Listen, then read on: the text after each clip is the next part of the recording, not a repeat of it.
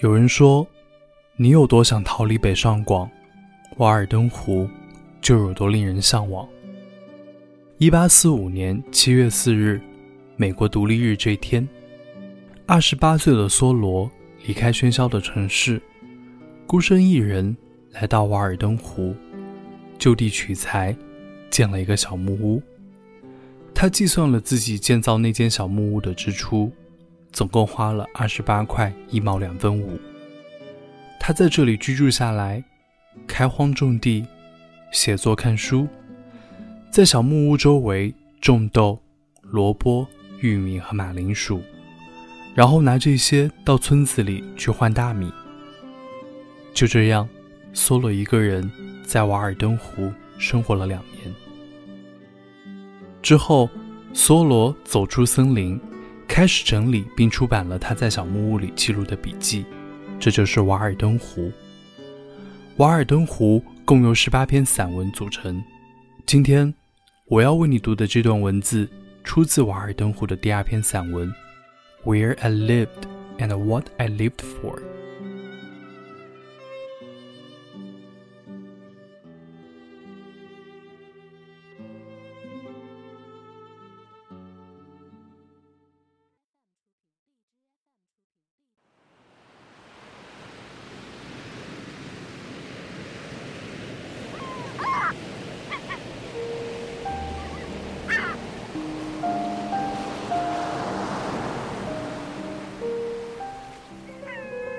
I went to the woods because I wished to live deliberately, to front only the essential facts of life, and see if I could not learn what it had to teach, and not, when I came to die, discover that I had not lived. I did not wish to live what was not life. Living is so dear nor did I wish to practice resignation, unless it was quite necessary. I wanted to live deep and suck out all the marrow of life, to live so sturdily and Spartan like as to put to rout all that was not life. To cut aboard sweat and shave clothes, to drive life into a corner, to reduce it to its lowest terms and if it's proved to be mean, why then to get a whole and genuine meaning of it and publish its meanings to the world? Or if it were sublime, to know it by experience and be able to give a true account of it in my next excursion.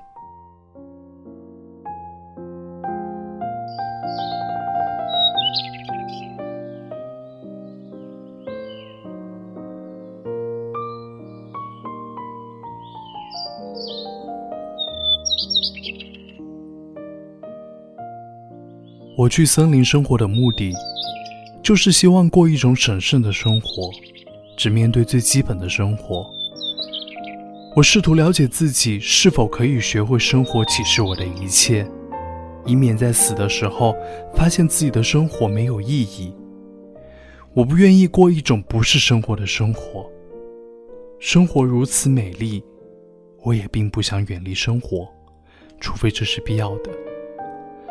我希望深入到生活中，取得生活的精华。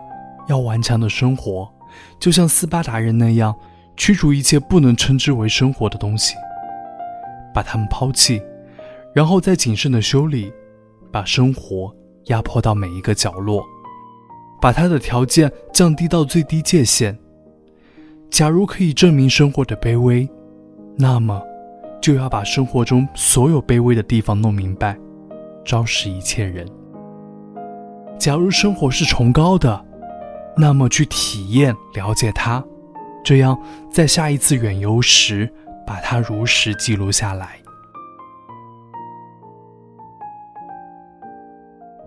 梭罗说：“Be it life or death, we crave only reality.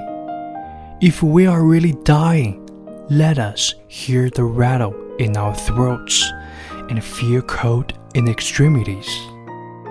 If we are alive, let us go about our business。生死都无所谓，我们只是寻找现实。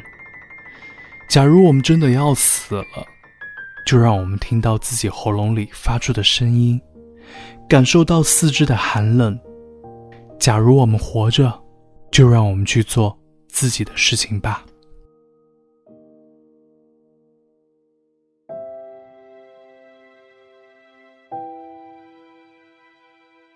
生活很忙碌，忙碌到我们会忘记生活的目标是什么。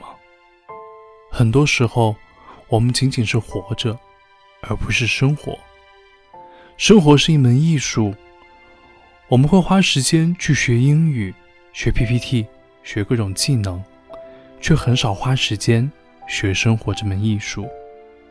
梭罗用两年多的时间体验离群所居的山野生活。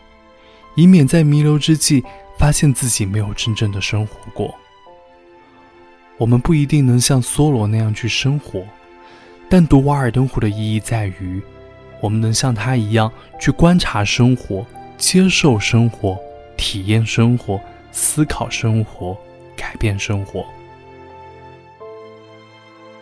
这里是为你读英语美文，今天的节目就到这里，我是永清，我们下期再会。